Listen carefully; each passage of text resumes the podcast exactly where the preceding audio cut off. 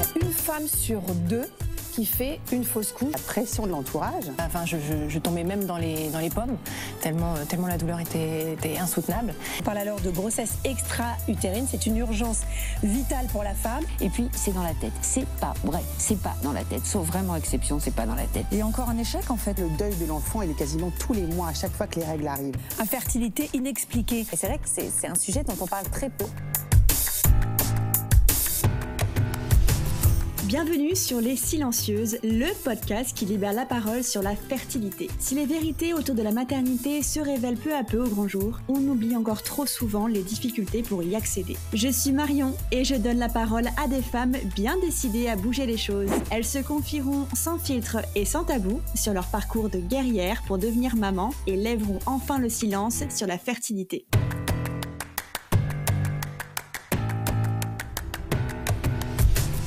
Avoir recours à la PMA, c'est accepter l'aide de la médecine pour concevoir un enfant. Il y a plusieurs niveaux, passant d'une simple stimulation ovarienne à une fécondation in vitro. Mais dans la PMA, ce n'est pas tant la méthode qui importe, car toutes visent un seul et même objectif, mais plutôt l'impact psychologique qu'elle peut avoir sur nous. Quand une simple stimulation est amenée à durer un an, la frustration et la peur qui s'installent chaque mois sont les mêmes que l'on rencontre durant tout autre protocole. Cette question que l'on se pose toutes, et si finalement ça ne marchait pas? Pauline se l'est posée durant sa stimulation au même titre que les autres. Lorsque Pauline a recours à la PMA, elle décide de n'en parler à personne. C'était il y a quelques années maintenant, Pauline est aujourd'hui maman de trois garçons et cette question, elle ne se la pose plus. En revanche, elle se demande avec du recul si elle a bien fait de cacher sa PMA à son entourage. Est-ce qu'il est trop tard pour en parler? Devra-t-elle un jour raconter la vérité à ses enfants?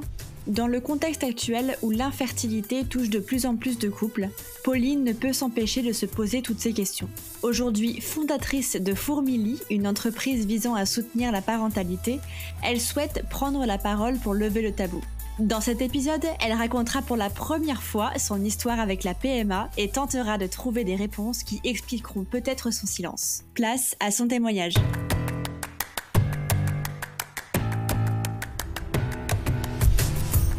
Salut Pauline, comment ça va? Ça va et toi? Bah écoute, euh, ça va, ça va très bien. Euh, je suis très contente de t'avoir aujourd'hui avec nous euh, pour recueillir ton témoignage. Pour commencer, je vais te proposer de te présenter en quelques mots, nous donner ton nom, ton âge, ce que tu fais dans la vie et d'où tu nous parles. Eh bien, euh, bah, je m'appelle Pauline, j'ai 37 ans, je suis chef d'entreprise. J'ai encore du mal à le dire parce que c'est assez récent, mais voilà, je suis chef d'entreprise, il faut que je m'en convainc. Euh, j'ai trois enfants et euh, actuellement, je vous parle de la chambre de mes enfants qui sont en vacances chez leurs grands-parents pendant ce confinement. Donc voilà, je, je, suis un peu tranquille, mais voilà, je vous parle de chez moi à Paris. Euh, et donc voilà, j'ai trois enfants et, euh, et donc euh, qui sont âgés de 7 ans, 4 ans et 9 mois suis, euh, je suis mariée depuis euh, un peu plus de 10 ans. Euh, on s'est mariés avec mon mari, on avait 25 ans tous les deux, ce qui, ce qui peut paraître très jeune à l'époque, mais enfin voilà, on est, on s'est donné aussi le, le, temps de, de mener quand même une vie de jeune adulte et jeunes actifs avant d'avoir des enfants. Mhm. et en fait, on se connaissait depuis qu'on était tout petit. C'était un, un, ami mon grand frère, mon mari. voilà, et on s'est retrouvés quelques années après et voilà, on a fondé euh, notre jolie famille. C'est beau. Une bien belle histoire, comme quoi finalement, tu vois, les amours de maternelle peuvent finalement donner euh, des, euh, des vrais amours plus tard et, fonder des familles. c'est juste, c'est très bien dit. Alors si on revient un petit peu en arrière, Pauline, tu tu t'es donc mariée à 25 ans. à 25 ans, est-ce que vous commencez déjà à parler par les bébés Comment comment ça se passe les, les, premières discussions et les premières envies de devenir parent alors effectivement, on s'est marié tôt, on avait 25 ans. Euh, on n'a pas essayé d'avoir d'enfants tout de suite parce que voilà, on est. moi, j'étais encore étudiante à l'époque. Euh, mon mari il venait d'avoir son premier job, donc euh, les enfants c'était forcément dans nos, enfin forcément non, c'était en tout cas dans notre vision de notre construction familiale une évidence pour tous les deux. Et mais mais pas forcément tout de suite. Donc on sans se donner un laps de temps particulier, on a vécu bah cinq ans sans avoir avoir d'enfants après notre mariage. et puis voilà, l'âge avançant, on avait tous les deux un peu plus de 30 ans, on était bien installés dans nos, bah, dans nos professions respectives. Bah voilà, on s'est dit qu'il était temps de, de fonder notre famille. et du coup, du coup, bah, on a essayé d'avoir notre premier enfant qui est venu assez rapidement, pour tout dire. Depuis toujours, moi j'ai toujours eu des cycles assez irréguliers, voire même très irréguliers. On, se disait que ça allait peut-être être un peu plus compliqué que ça, mhm. mais en fait j'avais la chance de, euh, de savoir en fait de ressentir euh, le, le moment du mon cycle où j'ovulais. Donc euh, finalement c'est avec une espèce de petite douleur un peu d'un côté ou de l'autre en disant bah voilà je chantais que ça allait venir et, et au moment où on a essayé d'avoir notre enfant bah quasiment je crois le le premier ou le deuxième mois, enfin ça a été très rapide. Euh, bah on s'est, euh, voilà, ça a marché tout de suite, donc euh, vraiment plutôt bonne surprise par rapport à ce que je m'attendais en ayant des cycles aussi irréguliers, tu vois. enfin c'est toujours le cas, hein, mais j'ai j'ai en moyenne des règles tous les 3, 4, 5, 6 mois, ça peut mettre un peu plus, donc donc c'est vrai que dans ces conditions-là, on se dit que bah ça va peut-être pas être si si facile que ça. donc voilà, donc notre premier né, notre premier enfant venu assez euh, assez facilement. Et puis euh, et puis après après mon accouchement, euh, bah j'ai eu un retour de couche. Tu sais, c'est les premières règles qu'on a après après l'accouchement un peu long. Huit mois après avoir accouché, bah, j'ai toujours pas de, de, règles qui reviennent. Mhm. Et donc là, en fait, c'est à ce moment-là où je suis allée voir ma gynéco qui qui si tu veux m'a dit bah écoutez oui effectivement c'est un peu long, on va le déclencher de façon bah, médicamenteuse en fait avec des voilà des comprimés que tu qui te qui te déclenche tes premières règles. Et puis après, euh, de toute façon, je vais vous mettre sous pilule, donc euh, ça va être, euh, de toute façon, ça va être réglé, quoi. Ça va être, ça va être fait de façon cyclique, sans que vous posiez la question de est-ce que ça vient, est-ce que ça vient pas. donc là, si tu veux, j'avais pas du tout encore la notion de bah, de toutes les difficultés qui allaient arriver après. Et, et en fait, c'est au moment où on a commencé à se dire qu'on voudrait un deuxième enfant que voilà, les difficultés ont commencé à surgir. Euh, et si tu veux, à ce moment-là, euh, bah, j'avais arrêté ma pilule euh, et, et, en fait, mes cycles ne revenaient pas du tout, même de façon irrégulière. Je crois que j'ai dû passer six mois sans avoir de règles à l'arrêt de ma pilule. Donc là, tu dis bon bah, enfin voilà, ça va. C'est vrai que ça, on recommence cette, enfin cette histoire où ça va être compliqué parce que cycle très irrégulier. Mmh. Et, et en plus là, pour le coup, comparé à mon à mon enfin avant mon, premier, ma première grossesse, je sentais plus du tout euh, le moment où j'ovulais parce qu'au bout d'un moment, bah, j'ai eu mes règles, donc au bout de six mois, puis après ça a été trois mois après. Mais pour autant, euh, bah, c'était un peu la surprise parce que j'avais pas du tout senti le moment euh, de l'ovulation. Et donc, constatant ça, je suis retournée voir ma gynéco en lui expliquant tout ça, et c'est là où bah, elle a regardé un petit peu plus, de façon un peu plus approfondie, ce qui, enfin, ce qui pouvait se passer, et où en fait, elle m'a annoncé bah, que en fait j'avais un SOPK, donc un syndrome des ovaires euh, polykystiques, euh, qui en fait expliquait bah, tout ce euh, dérèglement hormonal, mais depuis toujours en fait, depuis que j'ai eu mes règles, mes premières règles adolescentes, ça expliquait le fait que j'avais jamais eu des règles régulières, que, enfin, mm. j'avais eu finalement beaucoup de chance, si tu veux, de, de tomber enceinte aussi rapidement la première fois. Est-ce que tu peux nous, nous expliquer ce que c'est le syndrome des ovaires polykystiques? Oui, bien sûr. Alors avec le niveau de connaissance que j'en ai, hein, parce que je sais qu'il y a, le, syndrome englobe plusieurs choses. Alors moi, c'est vraiment euh, des choses qui me sont propres, mais euh, mais je remplissrai, enfin, je remplace absolument pas la, parole d'un spécialiste du sujet, mais mm, enfin voilà. En tout cas, dans, mon cas à moi, euh, si tu veux, c'est des ovaires qui sont très gros et qui sont un peu, si tu veux, englués dans une dans une masse qui bloque, si tu veux, l'ovulation. Donc et cette espèce de masse est composée de de plein de petits sacs entre guillemets qu'on appelle des enfin, qui sont appelés kystes mais qui sont pas comme des kystes que tu peux avoir euh, ailleurs dans le corps en fait c'est vraiment euh, c'est plus mm. l'appellation qui, vaut, euh, qui, qui, est comme ça et du coup du coup toute cette toute cette masse autour de mes ovaires composée de plein de micro kystes bah, bloque leur fonctionnement en fait et, mm. et font que bah, je n'ovule pas ou de façon très irrégulière et donc très rarement finalement. Donc ce qui empêche, bah, ce qui empêche bah, l'ovulation et donc ce qui empêche bah, le fait d'avoir des enfants facilement. Après, je sais que dans certains cas, ça peut donner d'autres, enfin il peut y avoir d'autres conséquences comme par exemple une hyperpilosité, il peut y avoir des problèmes de surpoids, des choses comme ça. Alors moi j'ai la chance de ne pas avoir tout, tout, ça, mais pour autant le côté ovulation très irrégulière et donc difficulté à avoir des enfants, bah, je l'ai. Donc, euh, donc après, mm. chacun, euh, chaque personne qui a ce syndrome a des niveaux de difficultés rencontrées qui euh, sont un peu différentes. Mais en tout cas, moi, c'est vraiment, c'est plus sur la partie gynéco que, que je rencontre des difficultés. et du coup, du coup, voilà, au moment où on essayait d'avoir bah, mon notre deuxième enfant, bah, ma gynéco me dit bah voilà, vous avez un syndrome des ovaires polykystiques. Alors elle m'explique en gros ce que c'est et, et me dit mais écoutez, on va on va euh, contourner le, problème en, euh, en, gros en stimulant euh, les, les, ovaires pour qu'ils produisent bah, des ovules. C'est ce qu'on appelle une stimulation ovarienne. Donc, si tu veux, c'est vraiment le, niveau 1 de la PMA, si je puis dire.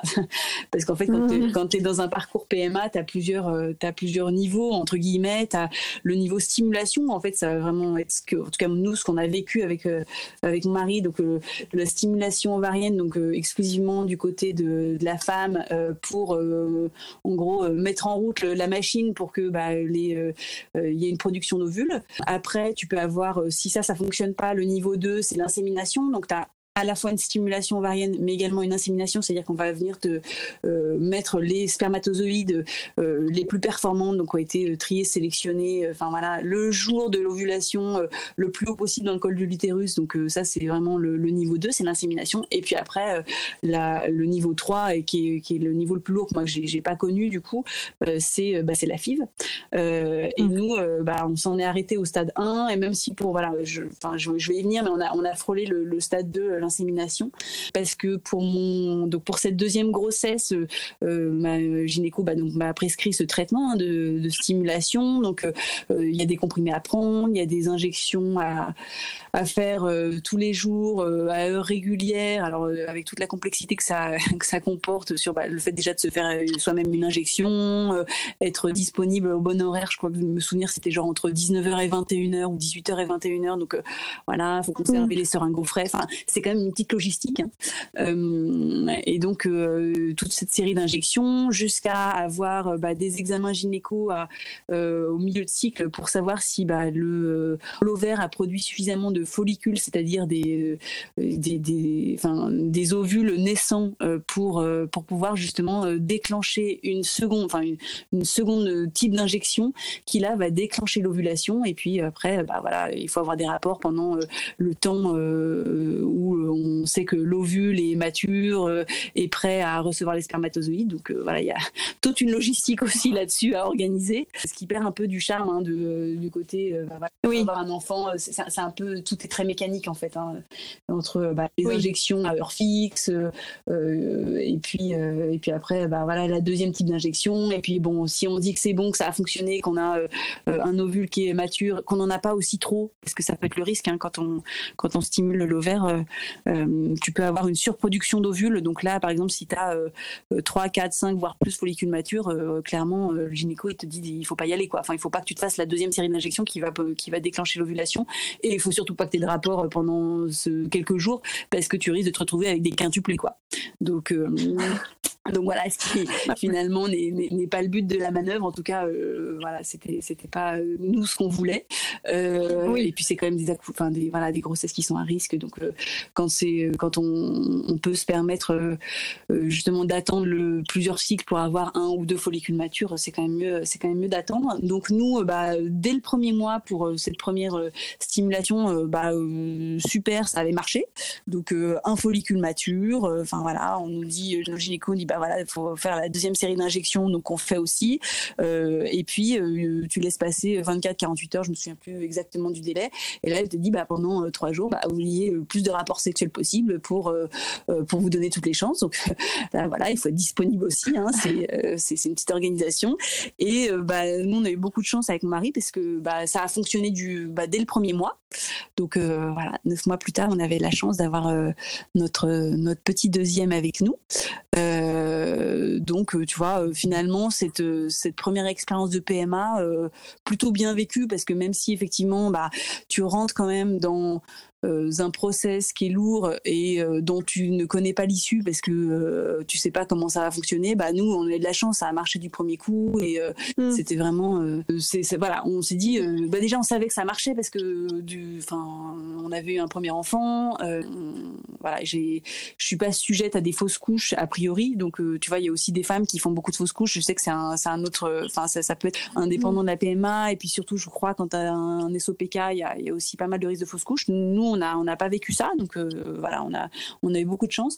Et donc notre notre deuxième euh, notre deuxième garçon, parce qu'on avait déjà un premier garçon, et euh, est arrivé neuf mois plus tard. Donc donc voilà, donc plutôt tu vois bonne expérience en se disant bah, finalement c'est un petit coup de boost qui permet qui permet finalement de faire fonctionner quelque chose qui fonctionne pas très bien, mais une fois que c'est une fois que bah, le coup de boost est là, bah, ça fonctionne très bien finalement. Donc oui c'est ça. En fait vous vous n'avez pas vécu la PMA de manière dramatique vu que vous y êtes arrivé la première fois naturellement et la seconde fois avec la PMA, ça s'est passé du premier coup. Donc euh, finalement, c'est un peu une, formalité pour vous. Bah, c'est ça, nous c'était une formalité. Et puis, euh, de toute façon, quand tu rentres dans un parcours PMA, il y a, euh, y a, aussi le bah, l'homme qui se fait tester. Et nous, voilà, du côté de mon mari, il y avait absolument aucune difficulté, un spermogramme hyper bon.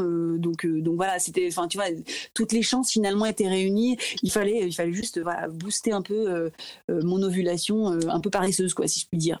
Donc, mm-hmm. donc ça, ça, on n'a pas, l'a pas du tout vécu de, façon négative. Après, forcément, c'est, tu vois, c'est, toujours, euh, quel que soit le niveau de la PMA que tu entreprends, j'imagine, j'imagine a fortiori quand c'est, euh, quand c'est une fille ou quand tu rentres dans des process plus lourds, mais, mais tu as quand même un petit sentiment euh, de, bah oui, de, d'échec, de, j'allais dire presque un peu de honte quelque part de dire bah j'arrive pas en fait tu vois je j'arrive pas à avoir mhm. euh, à avoir cet enfant naturellement euh, enfin tu te poses plein de questions quoi tu te demandes pourquoi pourquoi toi et pourquoi pas euh, ta sœur pourquoi pas enfin tes amis bon après je t'avoue qu'en en discutant aussi avec des voilà des amis ou des enfin tu te rends compte que finalement il y a beaucoup beaucoup de couples qui sont passés par là sans forcément le dire donc donc en fait c'est c'est un sujet qui finalement euh, est encore assez tabou parce qu'on en parle peu, euh, mais, mais finalement tu te rends compte qu'en ouvrant un peu euh, la boîte de Pandore, bah il y a beaucoup beaucoup de couples qui sont passés par là quoi. Donc, ouais, est-ce que tu en as parlé de cette entrée dans la PMA à ton entourage? Écoute, pas du tout. pas du tout. D'ailleurs, tu vois, c'était c'est marrant parce que c'est une discussion qu'on avait avec mon mari, notamment sur l'enregistrement de ce podcast, où je voulais être sûre qu'il soit à l'aise du fait que bah on en parle, enfin à travers ma voix, hein, qu'on en parle, mhm. qu'on parle de cette expérience. Non, on n'en a pas du tout parlé. Et c'est marrant parce que pour des raisons qui nous sont assez euh, différentes euh, l'un et l'autre. Alors, du côté de mon mari, c'était plus, euh, bah voilà, en gros, c'est de la sphère de l'un du très intime. Quand tu essayes d'avoir un enfant, bah tu, tu vas pas forcément le crier sur tous les temps disant, eh, d'ailleurs, en ce moment, on essaye d'avoir un enfant. Enfin voilà, donc bon, mhm. voilà, c'était lui, c'était plus le côté intimité. moi, si j'en ai pas parlé, alors d'une part, ça a été quand même cette première expérience, ça a quand même été très rapide. Hein, tu vois, c'est le premier mois, on a essayé, bon bah voilà, euh, ça a marché. Euh, bon. Moi, c'était plus, euh, il y avait deux raisons. Il y avait, je crois, la première, c'était aussi le fait d'en parler, c'était un peu avouer un problème. Tu vois, c'est que tant que tant que t'en parles pas et que tant que t'en fais pas quelque chose de public, bah finalement, c'est pas vraiment un problème. Et donc euh, voilà, c'était mm. c'était aussi me dire, euh, bah finalement, il euh, n'y a pas de problème, tu vois. C'est c'est m'auto convaincre un peu de, du fait qu'il y avait que tout tout marchait bien. et puis et puis moi, alors moi c'était moins le côté intimité, mais j'avais pas envie, si tu veux, que que des gens puissent en parler un peu entre guillemets dans mon dos, sans que je puisse un peu raconter toute l'histoire. Tu vas se dire, ah bah vous savez, ils ont beaucoup de difficultés à avoir des enfants. tu vois, susciter un peu mm. bah, le ragot l'argot, mais mais voilà, c'est quelque chose qui est déjà mm. compliqué à vivre, je trouve, pour en plus pas te mettre une pression sociale, tu vois, de se dire bah, si ça n'avait pas marché tout de suite, que tous les mois tu rencontres Madame Michu au supermarché qui a été mise au courant par par euh, ta tante Sabine euh, qui le savait et tu vois qui te regarde un regard un peu compatissant en disant euh, je sais je sais ce que vous traversez mais je ne dis rien et alors où est-ce que vous en êtes? Enfin tu vois j'avais pas envie de vivre tout ça quoi. De, de, mm, rentrer dans un espèce de, spirale sociale où je devais avoir à me justifier ou où je devais avoir à l'expliquer dire où on en était subir peut-être un peu des conseils que j'avais pas envie d'entendre et tout donc moi c'était pas pas tant de se dire bah c'est de la sphère du très intime moi j'en aurais peut-être volontiers parlé mais c'était plus voilà j'avais pas envie de, de, tout, de tout ce que ça peut euh, engranger comme, euh, comme conséquence sociale en fait. Et puis en plus, euh, je le répète, hein, c'est venu quand même très rapidement, donc on n'a pas eu trop l'occasion, tu vois, de, en tout cas pour cette première expérience, d'y passer plusieurs mois qui auraient justifié le fait que bah, ça nous libère un peu d'en parler. quoi. Donc voilà. Mmh euh, oui, je comprends. Et du coup, euh, du coup, bah ça c'était pour mon euh, pour mon deuxième garçon et, et, après, bah même chose à la fin de, enfin après mon après mon accouchement, mon cycle a mis beaucoup de temps à revenir. Donc là, même même chose. Au bout de quelques mois, je retourne voir ma gynéco qui me dit bon bah même même chose finalement.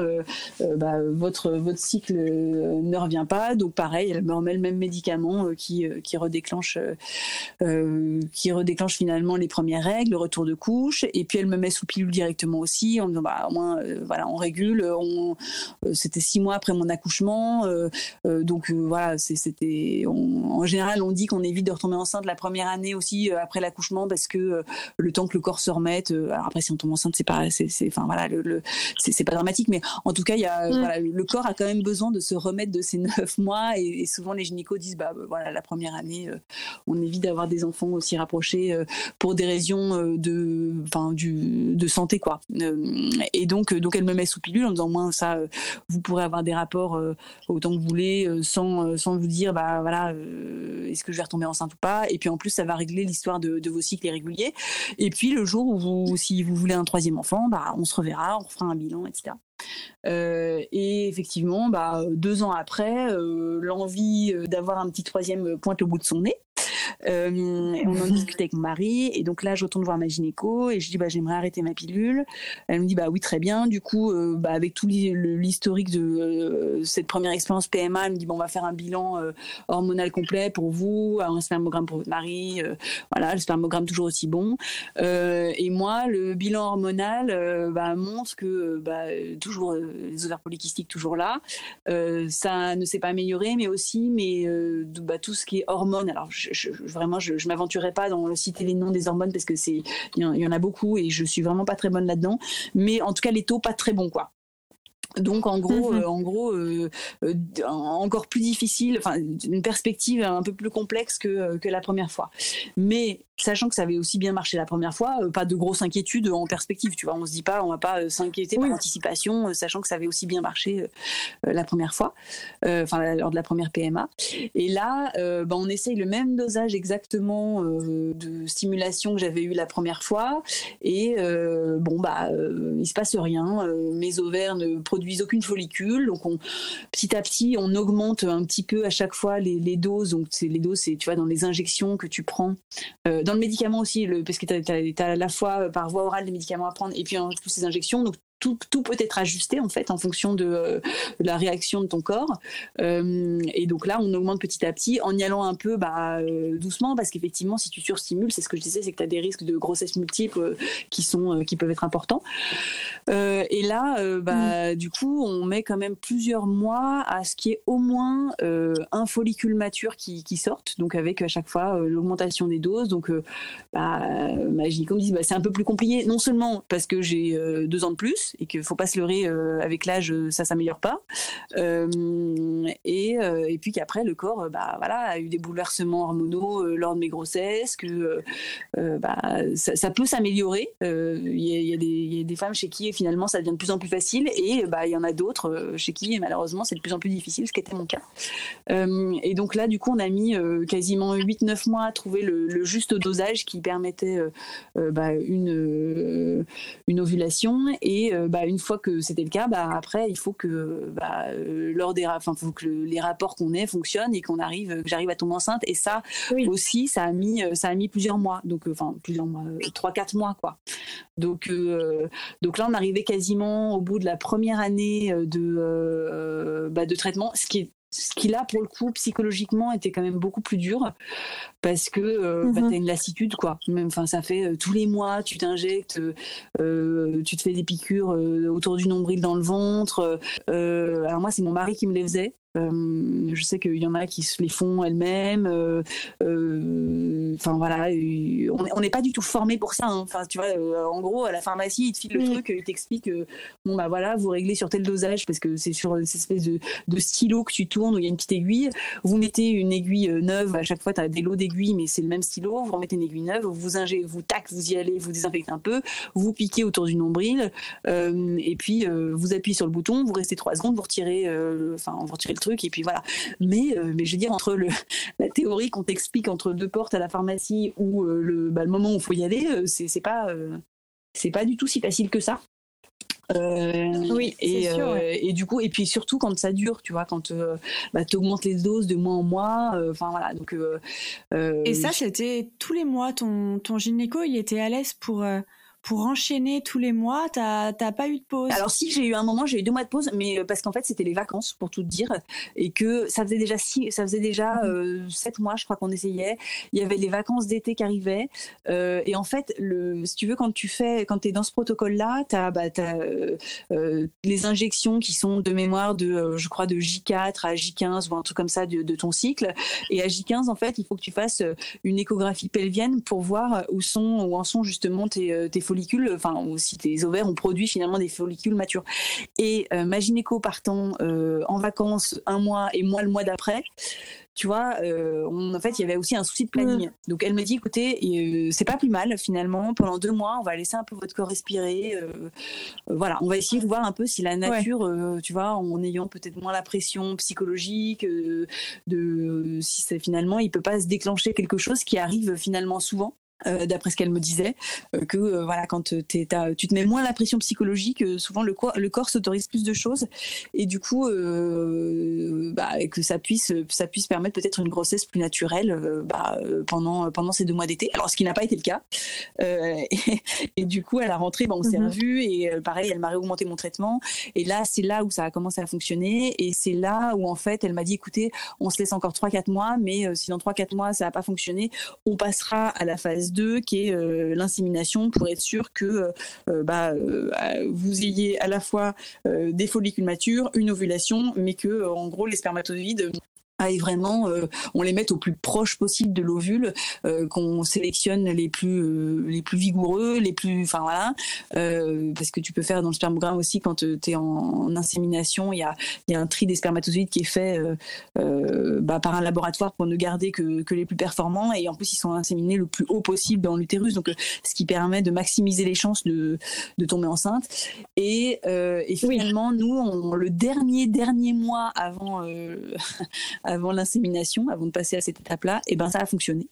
Donc, euh, donc voilà. Mais ça a quand même mis, euh, ouais, de bout en bout, euh, ça a dû mettre 12 mois, tu vois. Si, enfin, après, j'enlève les, les, deux mois de pause, effectivement, pendant l'été, mais, mais on a mis un an à ce que finalement, à trouver le bon traitement, et puis après, enfin, plusieurs mois à trouver le, bon dosage, et finalement, une fois que le bon dosage était fait, bah, que ça fonctionne finalement, que bah, voilà, les rapports au bon moment donnent lieu bah, à une grossesse, quoi, tout simplement. Et donc là, pendant cette année, c'était forcément un peu plus dur euh, psychologiquement puisque ça ne marchait pas. T'en as toujours pas parlé autour de toi? Euh, J'en ai parlé à ma belle-sœur pour tout dire, qui avait, euh, qui avait eu un parcours de PMA aussi, alors encore plus complexe que le mien, et, qui du coup connaissait non seulement toutes ces problématiques d'injection, d'attente, etc. Donc voilà, c'est la seule personne à qui j'en ai parlé. Et non, j'en ai pas parlé. Je, je, pense, alors tu vois, en refaisant un peu l'histoire, si on était passé par la case insémination, peut-être que là, on en aurait, on en aurait parlé à nos proches, nos familles, tu vois, même mes parents, on leur en a jamais parlé. Et c'est vrai que si c'était allé plus loin, peut-être qu'on l'aurait fait. Alors je dis peut-être, c'est facile de dire je l'aurais fait alors que c'est pas arrivé, tu vois. Mais si peut-être qu'on, enfin voilà, je pense qu'on aurait quand même, on aurait quand même expliqué. Mais mais encore une fois, moi, c'est ça, c'est que c'était cette pression sociale, j'avais pas envie de la subir, tu vois. Je me, je me laissais quand même euh, encore du temps pour, euh, pour me dire, euh, je vis mon truc. Alors même si c'est difficile, hein, parce que bah, pendant cette année, t'imagines bien que on a quand même eu des, des séjours chez nos parents, que ce soit pour des fêtes, pour des vacances, des choses comme ça. Donc bah, le stylo, il se conserve au frais, donc tu as un petit sac au frigo. Enfin voilà, c'est une petite logistique du secret hein, aussi. Donc donc ça aurait peut-être été plus facile si ouais. on en parlait. Mais mais voilà, j'étais pas encore prête psychologiquement à le faire euh, et finalement du coup je l'ai pas fait. Voilà. Et est-ce que ton, ton gynéco, il t'accompagnait un peu euh, dans, dans, ce parcours au niveau euh, psychologique? Est-ce que, en tout cas, elle te proposait un, un, soutien euh, là-dessus? Moi, elle, elle, nous demandait toujours comment ça allait. Alors, j'ai eu la chance de tomber sur une gynéco vraiment hyper bien, très humaine, très douce, dynamique à la fois, en disant mm. il faut pas lâcher, vous allez voir ça. Enfin voilà, vous on va maximiser l'échange et vous accompagner très, enfin hyper bienveillante. Donc ça, c'était super. Et nous demandant toujours comment ça allait. Et je pense qu'elle voyait qu'on était quand même un couple solide et l'un et l'autre et qu'on avait toujours bah, plutôt le smile. Alors après, c'est vrai que moi, elle m'a vu aussi quelquefois, enfin souvent toute seule. Et euh, effectivement, elle m'a dit, bah voilà, si vraiment euh, ça va pas, il faut pas hésiter à vous faire accompagner. J'ai des adresses, j'ai des numéros. Euh, donc ça passait pas par elle parce qu'elle, elle a plus le côté mécanique. mais en tout cas, elle m'a proposé, oui, effectivement, plusieurs fois de me faire accompagner psychologiquement. Donc j'étais pas laissée à l'abandon. Et puis et puis mon mari a été d'un soutien incroyable. Tu vois, c'est il était très impliqué. c'est lui qui me faisait les injections, essayait presque d'en rire parfois. Tu, Enfin voilà, c'est il faut en rire, tu vois, dramatiser le truc. Euh, et puis euh, et puis lui, euh, c'est marrant parce que tu vois, on en a parlé quand bah, voilà, je lui dis que j'allais j'allais enregistrer ce podcast avec toi. Il m'a dit, il me dit mais moi j'ai jamais douté du fait que ça marche. Tu vois, il a ce côté très optimiste. Alors que moi, je me suis projetée quand même plusieurs fois à me dire bah écoute, on a déjà deux enfants. Euh, enfin voilà, peut-être qu'il peut-être qu'il va falloir qu'on finalement qu'on s'arrête là et c'est déjà très bien. Et enfin voilà, même si c'est pas le schéma familial qu'on avait imaginé, bah et qu'il y aura toujours, j'imagine, une frustration, un regret. Ouais. Euh, bah c'est déjà bien, tu vois. Et lui n'a jamais douté du fait que ça allait marcher.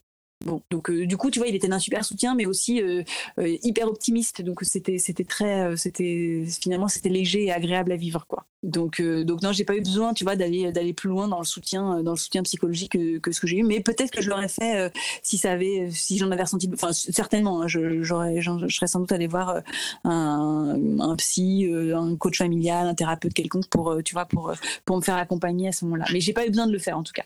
Et tu vois, euh, c'est pour revenir justement sur le côté euh, partager ça avec son entourage. Euh, quand bah, j'ai parlé à mon mari de fait d'enregistrer ce podcast et je lui ai dit, écoute, ça va être un peu la première fois finalement que j'en parle aussi ouvertement. Peut-être que ça va être d'ailleurs un moyen, tu vois, de l'envoyer à mes proches en disant, bah voilà ce qu'on a traversé, voilà pourquoi je vous en ai pas parlé. C'est pas un manque de confiance en vous, c'est que c'est que j'avais envie de finalement de le garder pour moi et de de pas en faire une affaire d'État, entre guillemets. Euh, et, euh, ce sera peut-être l'occasion un peu de libérer la parole. Et lui, donc je voulais quand même être sûr qu'il était à l'aise avec ça. Tu vas dire, bah écoute, euh, je vais raconter notre histoire, mais je veux que toi, tu sois mhm. à l'aise avec, enfin, sur le principe. Et en fait, il m'a dit, écoute, moi, sur le principe de bah, partager notre histoire et que ça arrive jusqu'aux oreilles de nos proches, aucun problème. ce sera peut-être le moment d'en parler. Moi, j'ai pas de difficulté là-dessus. Par contre, là où je m'interroge plus, c'est vis-à-vis nos enfants tu vas me dire, il me dit, est-ce que, voilà, lui, il a quand même ah besoin, tu vois, de, d'y réfléchir un petit peu en disant, est-ce que je suis à l'aise qu'un jour nos enfants, quand ils seront en âge, hein, à 7 ans, clairement, c'est pas, c'est pas le moment, à 7 ans, 4 ans et, 9 mois, on va pas leur en parler maintenant. Euh, est-ce que, euh, est-ce que je suis suffisamment à l'aise pour que tu enregistres un podcast pour euh, qu'ils aient, pour leur partager cette histoire, en fait, l'histoire de, bah, de leur naissance, de la façon dont ils sont arrivés, etc. Et c'est marrant parce que moi, c'est pas du tout un sujet d'inquiétude pour, enfin, c'est pas un sujet d'inquiétude, mais c'est pas du tout un sujet de préoccupation préoccupation pour moi. Pour moi, je me dis que bah, le jour où ils seront en âge de savoir comment on fait des enfants, d'y réfléchir, etc., bien sûr que je leur dirai, tu vois. C'est se dire, bah voilà, il y a eu un petit, un petit coup de boost pour que vous arriviez parce que bah, ça, ça fonctionnait pas tout seul et c'est des choses qui, qui arrivent et c'est des choses qui pourront peut-être vous arriver dans votre vie. Enfin voilà. C'était vraiment plus dire est-ce que j'ose enregistrer ce podcast parce que finalement ça va libérer la parole auprès de mes proches et, ils vont peut-être être un peu déçus, surpris ou quoi, que j'en aurais pas parlé. Euh, euh, enfin voilà. Et mon mari, c'était est-ce que j'ai envie que, tu vois, dans 7, 8, 10 ans, nos enfants euh, écoutent, écoutent ça et peut-être l'apprennent par des voix différentes que ce que nous on leur a dit, bah, à nous de faire en sorte de leur dire. C'est marrant, hein, tu vois, je sais pas si c'est une approche mm.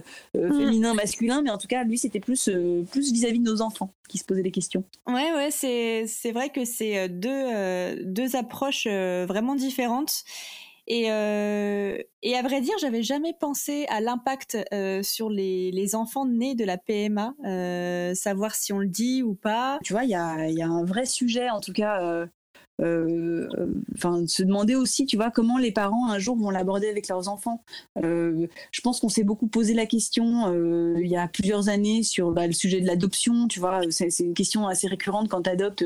alors, il y a des adoptions où c'est évident, tu vois, enfin, voilà, non, seulement pour, on, voit que l'enfant vient d'un autre pays, d'un autre continent. Enfin voilà, quand des, des, des parents adoptent, je sais pas, un enfant euh, qui a des traits asiatiques. Enfin, tu vois, tu, la question de l'adoption, est-ce que je, enfin voilà, se, se, pose pas vraiment parce que c'est une évidence, faut juste raconter l'histoire, etc. Mm-hmm. Après, euh, quand il y a des parents qui, euh, voilà, qui, qui adoptent des enfants dont finalement c'est pas inscrit dans leur gène et c'est pas marqué sur leurs traits qu'ils ont été adoptés. Et là se pose la question d'en parler. Euh, et je pense qu'en fait c'est une question qu'il faut aussi se poser sur la PMA. Tu vois, se dire est-ce que finalement euh, euh, comment tu vas pouvoir un jour l'aborder avec tes enfants? Et c'est sûr que moi c'est une question auquel j'avais pas du tout réfléchi. C'est mon mari qui du coup dans la réflexion sur ce podcast m'y a fait penser. Et c'est marrant parce que moi c'était vraiment une évidence de dire un, jour, enfin on, leur dira quand ils seront prêts. Et enfin voilà. Et mon mari dit bah, je suis pas sûr que ce soit si évident. Est-ce que on leur dit? Est-ce que enfin voilà. Donc euh, finalement, une fois que ça a été fait, on en a parlé quand même à quelques amis. Et en fait, tu te rends compte en en discutant du nombre de personnes qui sont passées par là sans forcément le dire, hein, comme nous. Euh, mais c'est hallucinant, c'est vraiment le, mm. mal de notre génération.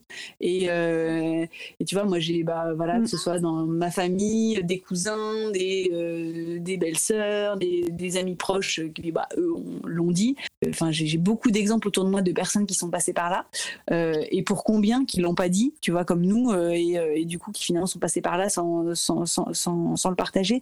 Et vraiment, le nombre est important. Enfin, c'est vraiment, c'est quelque chose qui est devenu très commun je pense que bah après euh, l'impact de tout de tout euh, notre hygiène de vie, tu vois, depuis euh, depuis 30-35 ans où on n'a pas forcément fait attention dans les années 80 à tout ce qui était perturbateur endocrinien, des choses comme ça, ça a forcément un impact l'alimentation, enfin c'est vraiment tu te dis que en fait il y a vraiment un travail à faire pour essayer de préserver les prochaines générations de tout ça. Et, euh, et tu vois, mais moi, je m'en rends compte avec mes enfants. Hein. Euh, je j'ai pas du tout la même attention maintenant pour mon bébé de 9 mois qui a 7 ans en arrière pour mon, bah, pour mon fils qui a, qui a 7 ans sur les produits d'hygiène du quotidien et euh, l'impact que ça peut avoir sur bah, tout ce qui est, bah, c'est ça, perturbateur endocrinien, que ce soit les couches, que ce soit les, les produits d'hygiène, que ce soit mhm. l'alimentation, etc. Je, euh, je fais beaucoup plus attention maintenant que euh, euh, que c'est en arrière. Donc tu vois, même même en l'espace de 7 ans, ça a évolué. Et je pense qu'il y, y a, un vrai, il y a une vraie réflexion à mener là-dessus. Et je, pense que ça va être encore plus difficile pour malheureusement pour nos enfants de d'avoir des enfants euh, je leur souhaite pas parce que c'est pas quelque chose de, mais euh, et je souhaite que tu vois il y a une prise en une prise de conscience euh, bah, de, du rôle que peuvent avoir les parents dès la petite enfance sur euh, bah, tous les produits qu'on peut qu'on peut donner à nos enfants produits de soins alimentation etc et dès la grossesse mais même dès la grossesse. Et puis surtout, surtout euh, après, euh, euh, les informer aussi, tu vois, parce que bah, nous, on l'a appris au détour d'une consultation sur, bah, on essaie d'avoir un deuxième enfant, ça fonctionne pas, et pourquoi? Alors qu'en fait, depuis que, bah, depuis que je, depuis que j'ai mes règles, depuis l'adolescence, en fait, on aurait pu me dire, bah, euh, t'as un syndrome SOPK, ce qui explique que t'es des règles irrégulières, ce qui en fait, tu auras des difficultés à avoir des enfants. Alors peut-être que ça m'aurait encore plus perturbé, et que du coup, le psychisme aurait pris pas là-dessus, et qu'on n'aurait pas eu un enfant aussi facilement. Enfin, on peut refaire des si si si à l'infini, hein.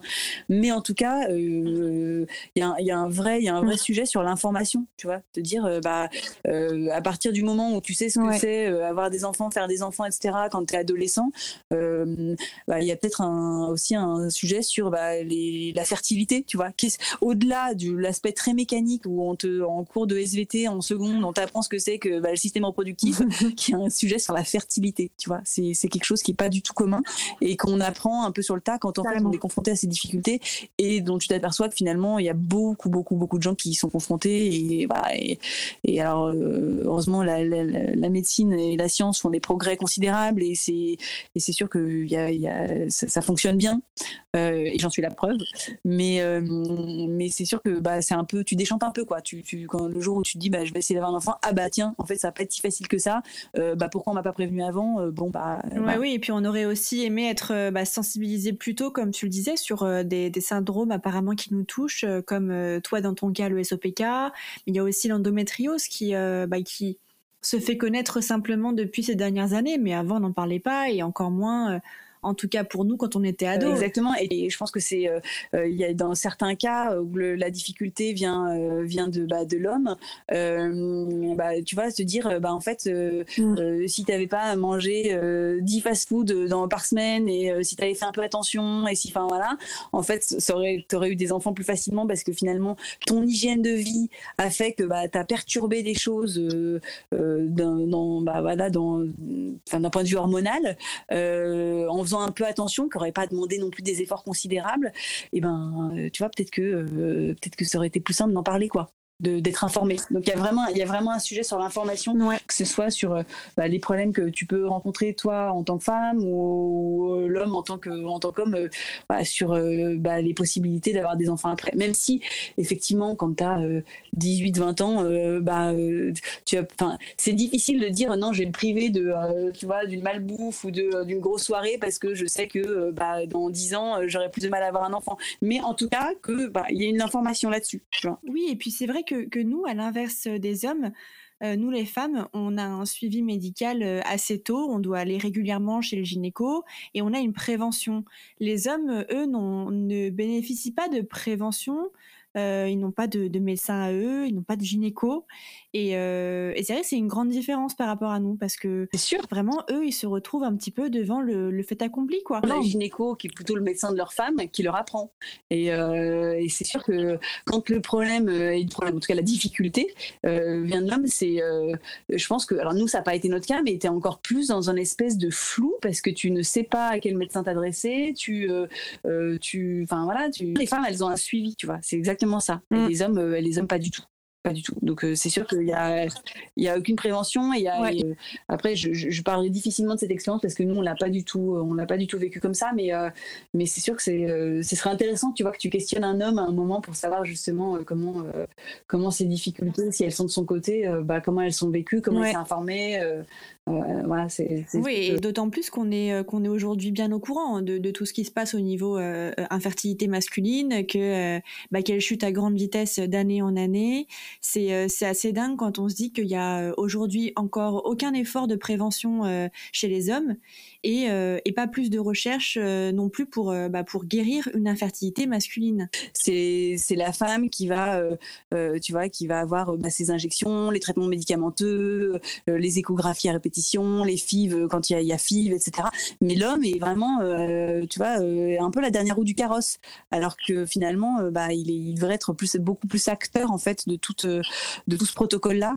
Et, c'est loin d'être une évidence. Alors, euh, on avance, hein, parce que la PMA, c'est devenu quelque chose euh, dont on mm. parle de plus en plus, et heureusement, euh, enfin voilà, la parole se libère, mais il y a quand même encore un gros manque d'informations sur bah, tous les tenants et les aboutissants, les différents niveaux, les traitements médicamenteux, etc., qui existent. Mais alors, si en plus c'est du côté de l'homme, il y a, y a, encore un pas de géant à faire pour, pour que bah, voilà, ce soit, ce soit plus simple. Oui, on est, on est d'accord pour, euh, pour dire qu'on a encore pas mal de progrès euh, à faire euh, à ce, à ce sujet-là. Et tu as donc fondé ton, ton entreprise peut-être aussi pour, bah pour répondre à tous ces problèmes qu'on traverse avant la, la, conception, mais également après, quand on, quand on devient parent. Est-ce que tu peux nous en dire un peu plus sur le sujet? En devenant maman, j'ai j'ai été alors après la grossesse, hein, une fois qu'on a passé la phase PMA, il y a, d'autres difficultés qui arrivent, voilà, avec les enfants.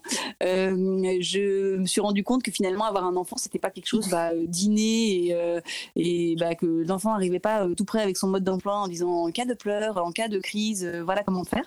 Du coup, j'ai fondé une entreprise qui s'appelle Fourmili et qui met en relation des professionnels de la parentalité et du bien-être avec bah, les, les parents et futurs parents donc d'enfants de 0 jusqu'à 18 ans parce que bah on peut rencontrer des difficultés jusque bah, l'adolescence, hein, c'est une évidence. Et l'idée c'est euh, d'aller un peu au-delà du suivi médical euh, qui est euh, en France exceptionnel pour pour les que ce soit pour les femmes enceintes, pour les jeunes enfants, pour les adolescents. Quand on a un problème médical, bah, on, on, sait vers qui se tourner, on est suivi. Mais quand ça dépasse un peu cette sphère-là, que ce soit pour des problèmes de sommeil, je sais pas, d'alimentation, de gestion des émotions, suivi psychologique, on est un peu ben, démunis en tant que parents et on ne sait pas trop vers qui se tourner. Et du coup, bah, moi, j'ai vécu ça avec mes enfants, des problèmes de sommeil, des problèmes d'alimentation, d'émotions, etc. Et vraiment, mon pédiatre me disait, écoutez, me disait juste, bah, ça va passer, en fait.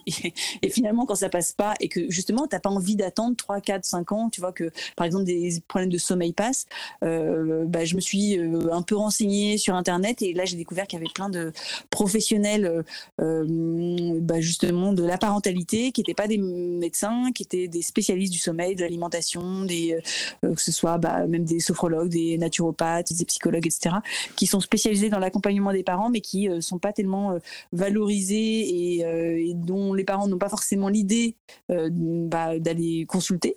et du coup, j'ai créé ce site pour justement simplifier tout ça et que les parents puissent avoir des mmh. ressources quand ils rencontrent des difficultés avec leurs enfants. le cerveau a pas du tout la même façon de fonctionner quand tu as 2 ans, 5 ans, 10 ans, euh, même 15 ans quand tu es adulte en fait et tu as vraiment besoin d'avoir des connaissances spécifiques là-dessus pour pouvoir accompagner les parents euh, et les enfants. Et donc du coup, on voilà, on met en relation euh, tous ces spécialistes avec les parents qui, euh, qui en ont besoin. Notamment, je pense à des naturopathes parce que on en parlait hein, l'hygiène de vie est hyper importante quand on essaye d'avoir des enfants et il y a beaucoup de, de personnes qui sont dans les parcours de PMA à qui justement on dit d'adopter des régimes alimentaires spécifiques qui vont booster tes hormones, qui vont faire augmenter certaines vitamines dans ton corps ou minéraux qui vont favoriser justement le fait d'avoir des enfants. Euh, et, euh, et, du coup, euh, bah, que ce soit des nutritionnistes, des naturopathes, mais même l'aspect psychologique est hyper important. Donc on a des psychologues qui sont qui sont justement aussi des accompagnants sur des bah, des couples en PMA. On a des sophrologues parce que la sophrologie va aussi, tu vas creuser un peu plus dans, dans l'inconscient pour pour aller justement peut-être apaiser des, mm-hmm. des tensions bien légitimes hein, quand on est en PMA euh, euh, et, on sait que euh, ça, c'est plus approuvé, hein, que quand bah, le psychisme est plus détendu et plus ouvert, bah, finalement, ça peut, ça peut beaucoup aider à avoir bah, un traitement PMA plus efficace. Donc on a, on a des pros qui, sur Family qui interviennent aussi avant la grossesse et, et, qui peuvent aussi accompagner ces parcours-là. Je sais pas, dans une quinzaine d'années, on aura quelqu'un quelqu'un sur Family qui dit Ah, bah, grâce à vous, j'ai consulté euh, quelqu'un qui m'a permis de tomber enceinte et puis maintenant euh, j'ai besoin de quelqu'un euh, pour traiter ces problématiques d'adolescents. Alors voilà, si on peut avoir peut-être un jour, tu vois, ces, ces retours d'expérience, franchement, c'est, enfin, tu vois, on, est tellement heureux d'accompagner des parents pour les aider justement à avoir un quotidien plus doux, plus apaisé et puis bah, bien sûr, dire finalement il n'y a pas de honte à aller consulter quelqu'un. c'est, c'est vraiment, nous c'est vraiment le but du site, c'est donner accès à toutes ces professions-là et surtout bah, dédramatiser l'accompagnement parental parce que tu as beaucoup de parents qui euh, euh, se disent encore ça va passer. Euh, ma mère, ma grand-mère y arrivait très bien, pourquoi pas moi? Bah écoute, les, tu vois, les, temps ont évolué et on n'a mm. pas, voilà, il n'y a pas de honte à aller justement se faire accompagner. Donc voilà ce qu'on fait sur Fond C'est hyper intéressant, d'autant plus qu'en en PMA, on a souvent affaire à un corps médical assez fermé à toute alternative naturelle. Donc, si on peut un peu mieux faire connaître les solutions justement euh, plus euh, plus naturelles, euh, c'est plutôt un point fort. Tu as plein de ressources qui finalement sont pas toujours proposées bah, par des gynécologues qui soi, tu vois, sont très cartésiens et très un peu médecine à l'ancienne et, disent bah voilà, on, passe par un traitement hormonal, on passe par ci, mais qui finalement bah, te proposent pas forcément d'aller voir un sophrologue, une naturopathe, qui finalement peuvent aussi avoir des vertus tout à fait bénéfiques pour pour bah, booster justement le trait, enfin pour en tout cas encourager le traitement médicamenteux. Il faut voir ça vraiment de façon ce qu'on appelle holistique, tu vois, dans sa globalité en fait. Ouais, c'est ça. Et, et c'est sûr, c'est en train d'émerger petit à petit, mais il n'y a pas que, euh, alors, en grande partie, hein, euh, la médecine qui, qui, fait son œuvre, mais il peut y avoir des accompagnements différents euh, qui peuvent être très bénéfiques. Il y a encore du chemin à faire, mais on, progresse petit à petit et puis ça avance. Donc, bah écoute, j'espère, je te souhaite en tout cas que Fourmili aille loin parce que c'est vraiment des problématiques, comme on disait, très importantes aujourd'hui. Moi, j'y suis très sensible, donc vraiment, c'est une super initiative. Est-ce que pour conclure, tu, tu souhaites adresser un, un, message à ceux qui nous écoutent, aux femmes et aux couples qui éventuellement traversent des difficultés et aussi dans leur parcours pour avoir un enfant? Ça va être un peu le, le conseil classique, mais garder l'espoir, quoi, parce que parce que la médecine fait des choses merveilleuses et que et que bah, j'en ai pas c'est vrai que j'en ai pas parlé mais euh, autour de moi j'ai beaucoup d'exemples je le disais de personnes qui ont eu euh, recours à la PMA et pour autant j'ai pas d'exemple de couples qui n'y sont pas arrivés en fait. Et tu vois, j'y réfléchissais en préparant un peu bah, cette interview. Et euh, voilà, je, je sais que les statistiques sont là et que sur des FIV, quelquefois, bah, voilà, on t'annonce des, euh, des, des, statistiques qui sont pas forcément très encourageantes sur le succès que ça peut avoir. Euh, et pour autant, bah, voilà, il faut garder espoir et, persister. Et, et voilà, avoir un enfant, c'est quelque chose de, de, de c'est une aventure merveilleuse. Donc, tant que, tant que voilà, on n'a pas tout essayé et il faut pas faut pas se décourager quoi même si je sais que la route est longue et que euh, les moments de découragement sont euh, peuvent être nombreux euh, bah, l'issue peut être magnifique donc voilà plein de courage et plein d'espoir Merci beaucoup en tout cas Pauline pour ce, ce témoignage. Je sais que c'était pas forcément un sujet facile pour toi à aborder, donc merci beaucoup. Bah, ça va peut-être me permettre justement de, tu vois, de le partager à mes proches que j'avais pas fait avant, donc voilà, ça, ça va servir aussi de mon côté. Bah, je te le souhaite. Alors, je suis ravie euh, si tu peux le partager et que ça soit un peu libérateur pour toi. Euh, c'est avec plaisir. Exactement. Au plaisir d'écouter tous les prochains épisodes de ton podcast. Merci, Pauline. Et euh, bah, je te dis à très vite alors. À bientôt.